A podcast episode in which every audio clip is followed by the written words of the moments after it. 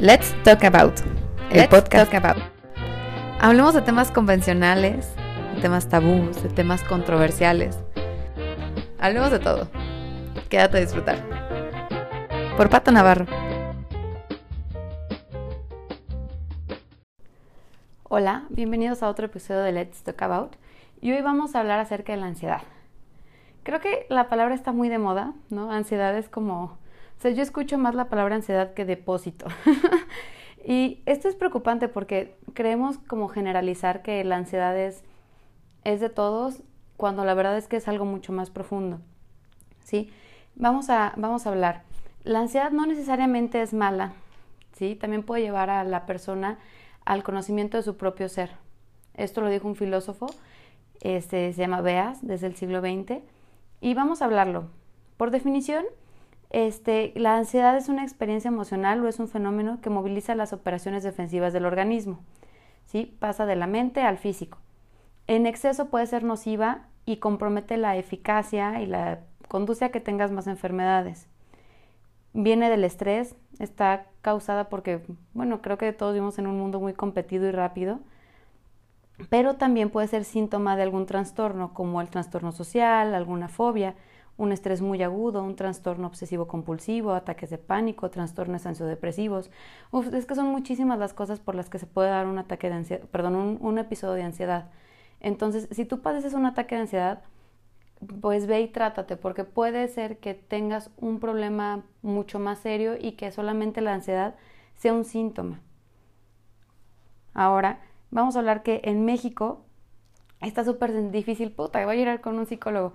Ajá, pero no te das cuenta de que muchas veces en México estamos acomodados a que ir al doctor o ir con un psicólogo o ir con un psiquiatra es de locos, ¿no? ¿Cómo, ¿Cómo, voy a ir yo un loquero? O sea, si yo le digo a mi abuelito que vaya al psicólogo, me ahorca. Entonces no estamos ni acostumbrados a tratarnos.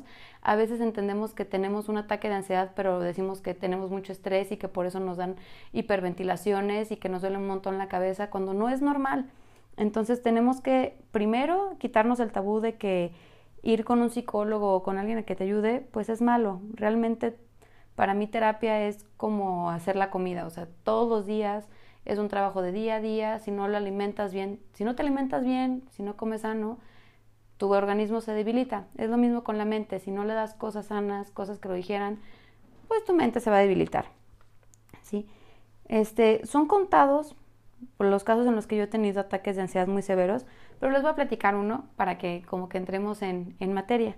Hace un año, un poquito más, me asaltaron en una gasolinera y en ese momento tú no sabes qué, qué está pasando, pero yo me puse súper nerviosa, actué, actué compulsivamente, así me abalancé sobre donde tenía mi cartera y mi celular y lo guardé debajo de mi blusa y empecé como a querer llorar.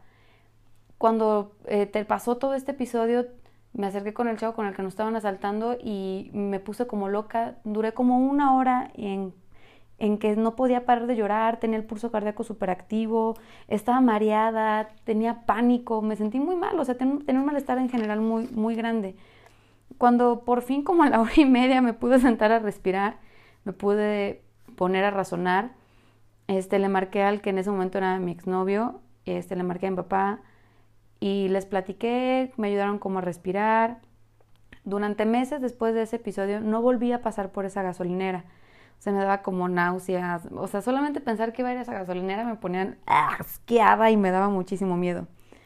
Con el tiempo, mucho más tiempo, hace cuestión de unos meses, regresé y súper paranoica, ¿no? De que casi casi me llevaba el dinero dentro de los zapatos por si me volvían a saltar, no me llevaba el celular así llegaba a las bombas, me compré un perro y el perro me estaba acompañando al lado de las bombas, o sea, súper paranoica.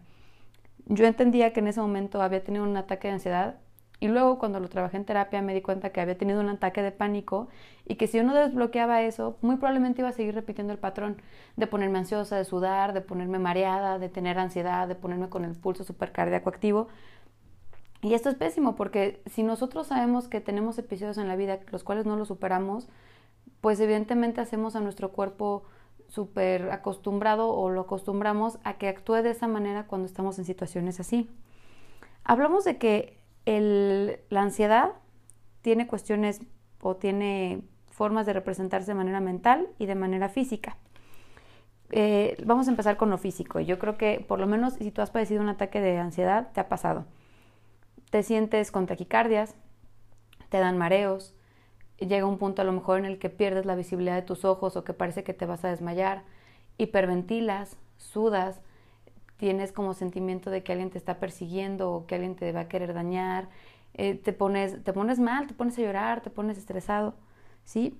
En la cuestión mental, por tu mente pasa el sentimientos de culpa, sentimientos obsesivos compulsivos, te podrá también llegar a pasar en el estoy solo, no me voy a morir, ¿no? O sea, sentimientos súper drásticos o de emociones que te están llevando a, a que tengas como una pelea interna.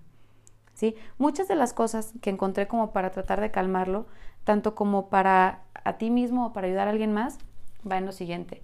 Si tú padeces de un tipo de ataque o tienes ataques de ansiedad, lo que recomiendan así primero y antes que nada es como, o sea, hacer regularmente ejercicio, ¿sí? O sea, sacar a tu cuerpo a caminar, correr, como como que se hiperventile de otras cosas, que oxigenes tu cerebro, que le metas literal vida a tus, a tus este, neuronas y le metas vida a todas sus terminaciones nerviosas.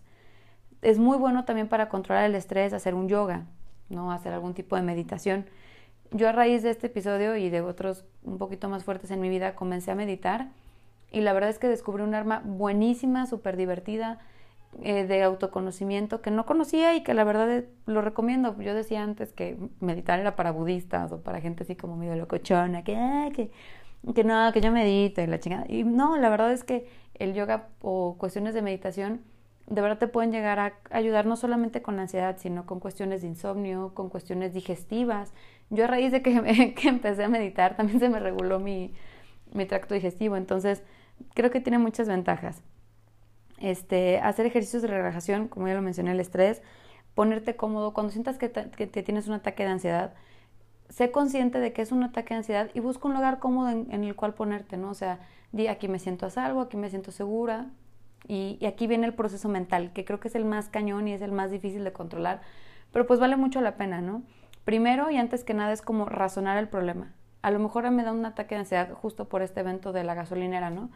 Pero a lo mejor en, en sus vidas o en tu vida está pasando algo que, que es completamente diferente, ¿no? A lo mejor falleció alguien en tu familia o un ser querido, a lo mejor terminaste con una pareja, tienes un problema súper duro en el trabajo, en tu casa no te entienden, se te descompuso el carro, vaya, se te enfermó el perro, te dio diarrea, no sé, o sea, cada persona es un mundo y podemos tener ataques de ansiedad de diferentes formas. Pero aquí lo, lo importante es, a ver, este es el problema que tengo, yo, no sé, por ejemplo, ahorita siento que tengo problemas en el trabajo, ¿ok?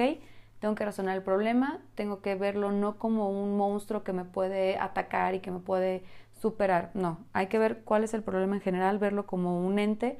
Es, imagina que si vieron una película de unos monitos que hablan adentro del cerebro y cada tipo de emoción es una bolita de un color, bueno, trata de sacar la bolita de tu cabeza, imagínatelo y, y a ver, este es el problema, esto me está ahorita activando el chip de la ansiedad, tengo que ver qué es el problema, lo analizo, lo razono, lo medito.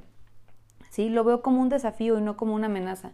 Muchas veces cuando tenemos un ataque de ansiedad es que pensamos que ese problema, esa situación me está, está amenazando mi vida. Por eso todos mis sistemas de alerta se ponen, se ponen en pánico. Y no lo vemos como un, ok, yo tengo este problema, mm, lo puedo ver como, ok, te voy a quitar de mi camino, voy a hacer esto para mejorar y no me vas a molestar. ¿De acuerdo? Si lo vemos como una amenaza, en ese momento le damos el poder, al problema y por lo tanto un ataque de ansiedad se vuelve incontrolable e insuperable. Entonces, sí tenemos como que discernir el por qué y decirlo, ok, esta amenaza la voy a ver como un desafío o lo voy a ver como un desafío personal. A lo mejor esta situación en el trabajo no la puedo cambiar, estoy sufriendo mucho aquí, etcétera. Bueno, así como lo veo, voy a verlo como una forma de, ok, tú no vas a arruinar la vida a mi problema, sino yo que te voy a ver como un peldaño para independizarme, cambiar de trabajo. Yo sé que suena muy difícil porque cuando estás en un ataque de ansiedad, lo primero que se te pone todo es alerta y entonces todo es un enemigo, pero si no lo empezamos a razonar, a lo mejor hacemos de la ansiedad de verdad algo tan socialmente común que aumenta la tasa de suicidios y cosas así. Entonces hay que empezar a ser conscientes. ¿Sí? También hay que tratar de mantener la calma. Hay un montón de ejercicios de respiración y ya sé que suena súper ridículo y parece como de, de cuando hay este simulacros, así de mantengan la calma, respiren. Sí, güey, o sea, tú me dices eso en un simulacro, pero cuando pasa en la vida real es súper difícil de que yo me acuerde que tengo que razonar y súper difícil que yo me tengo que, tengo que, o sea, que me acuerde que tengo que guardar la calma. Entonces, haz de tu día a diario un hábito el respirar.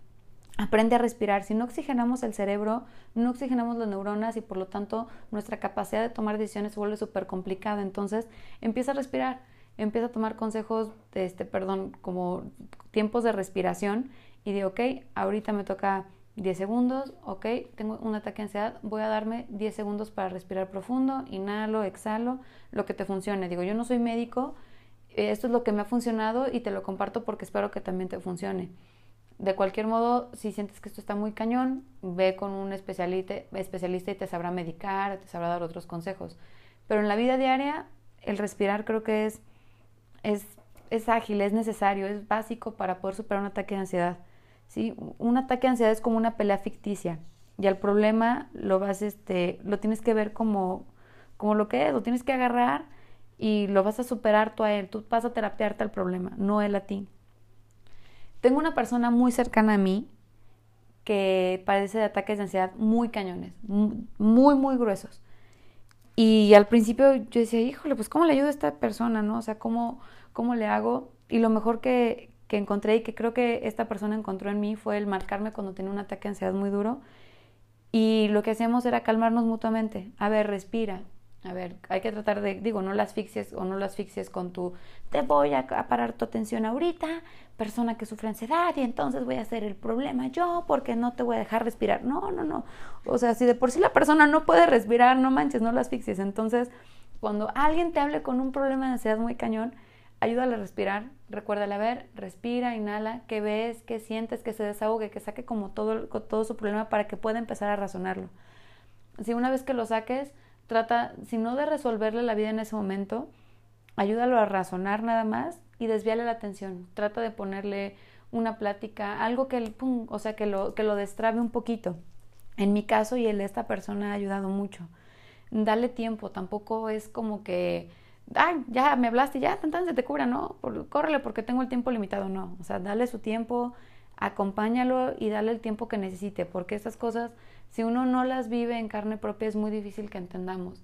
Y cuando estamos ayudando a alguien que padece un ataque de ansiedad, pues podría, digo, si tú nunca lo has sufrido y estás escuchando esto para ayudar a alguien, híjole, pues es muy difícil ponerte en sus zapatos y decir, ay, híjole, es un ataque de ansiedad, ah, si tú eres muy millennial, ¿no? Esas cosas no le dan a la gente normal.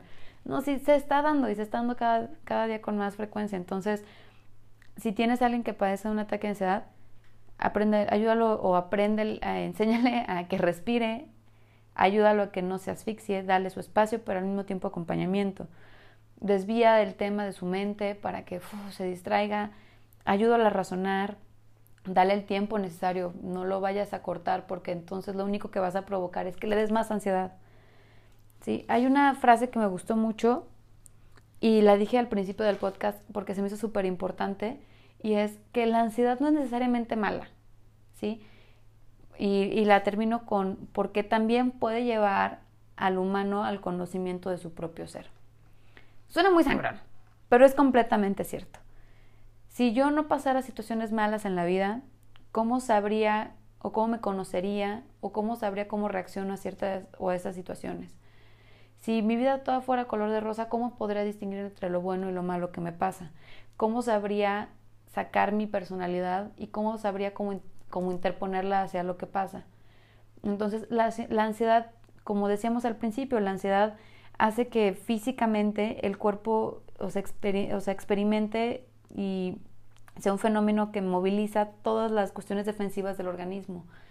Cuando uno tiene un ataque de ansiedad, su cuerpo hace cuenta que se vuelve como un puercoespín y saca todas las púas en cuestión de defensa, así como que nadie aquí me va a hacer daño porque yo estoy pensando mal en todo y yo me siento súper mal y respiro súper agitado porque estoy a dos pedos de huir y voy a salir corriendo. Sí, la ansiedad saca en ese momento todo lo que necesitas como para sobrevivir y para darle de madrazos a la vida. Entonces, la ansiedad puedes enfocarla en que sea algo bueno en que sea algo que te enseñe a ti mismo, que le dé conocimiento a tu propia personalidad y que aprendas de esto.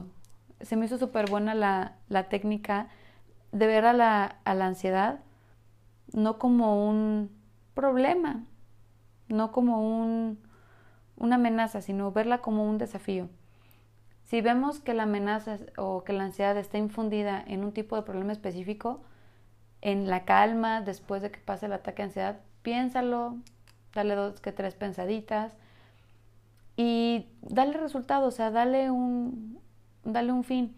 Muchas veces tendemos a ser súper extremistas, ¿no? Y es como, tengo este pedo en el trabajo, mañana mismo voy a renunciar porque no me importa y ya no quiero más ataques de ansiedad.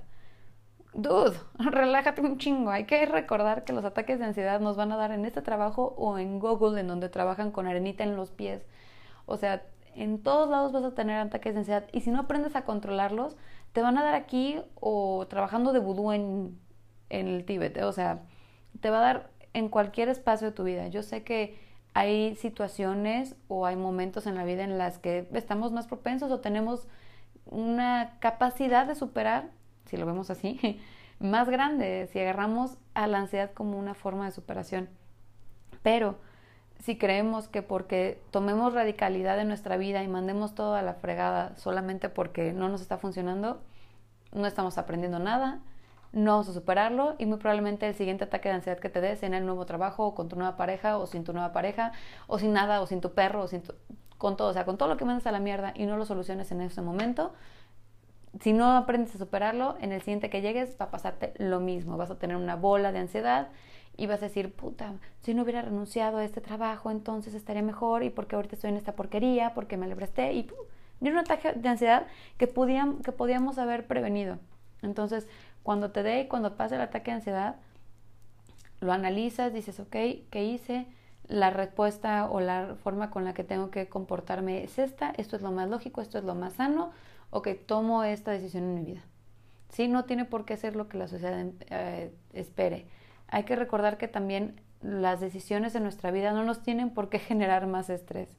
Hay, tienen que generar lo que nos haga vivir más en paz, ¿sí? Con todas nuestras creencias, con todos nuestros, con todo nuestro ser pleno. Si estamos acostumbrados a que la gente, o sea, que nos dé más ansiedad lo que la gente va a opinar de nuestras decisiones y por eso toleras los ataques de ansiedad en tu vida diaria, pues entonces estamos jodidos. Hay que ser lo suficientemente conscientes como para decir, esta decisión me va a dar esto porque mi objetivo es esto. Y así, cuando estemos en el camino y padezcamos de algún ataque de ansiedad, podemos agarrar la pelotita y mandarla al rifle. Nadie se merece vivir en una vida con, con estrés ni con tanta ni con tanta con tanta ansiedad. Hay una encuesta nacional de epidemiología en la Ciudad de México, digo, estamos grabando en Guadalajara, esto es en octubre del 2019 y esta encuesta nacional dice que el principal padecimiento mental de los mexicanos es la ansiedad y afecta al 14.3% de la población. Sí, esto obviamente de mayores de edad. En menores de edad, y si me estás escuchando y eres menor de edad, pues puedes mandarnos un mensajito eh, por Instagram, por Facebook, por Twitter a Let's Talk About Podcast y cuéntanos cómo, cómo te está pasando, cómo, cómo lo sientes la gente que no va a terapia y aprende a decir, no, porque estoy bien, y siempre, siempre decimos que sí a todo y la verdad es que no estamos bien por dentro, pues no solamente genera ataques de ansiedad, sino que en algún momento pues vamos a caer en una cosa mucho más grave, como ya vimos algún tipo de trastorno o en una depresión. El 32.5% de los mexicanos, según el INEGE, padece, padece algún tipo de depresión. Entonces hay que ser súper constantes, en ir a terapia, en pedir ayuda. Está bien saberte mal en algún momento, así que nadie se merece vivir con ansiedad, todos merecemos vivir tranquilos y en paz. Si te sirvió, si tienes algún comentario, si tienes alguna duda, alguna queja, alguna sugerencia, o simplemente quieres seguir escuchando más contenido, búscanos en Instagram como Let's Talk About, el podcast. E igual en Facebook, puedes mandarme todo lo que opines sobre lo que escuchaste, algún tipo de vista diferente, si tienes algún tema que te gustaría tratar, si tienes algún tipo de, sugerencia o mejora, si te gustaría venir a, hablar de algo, todo, todo es bienvenido. ¿sí? Hay que recordar que esto no es una terapia pregrabada, no es eh, un, un contrato médico, no tiene nada. Simplemente es una ayuda en cuanto a un punto de vista. siempre te recomendaré que vayas con un médico, que te atiendas con un especialista debidamente y pues los quiero mucho a todos. Un beso.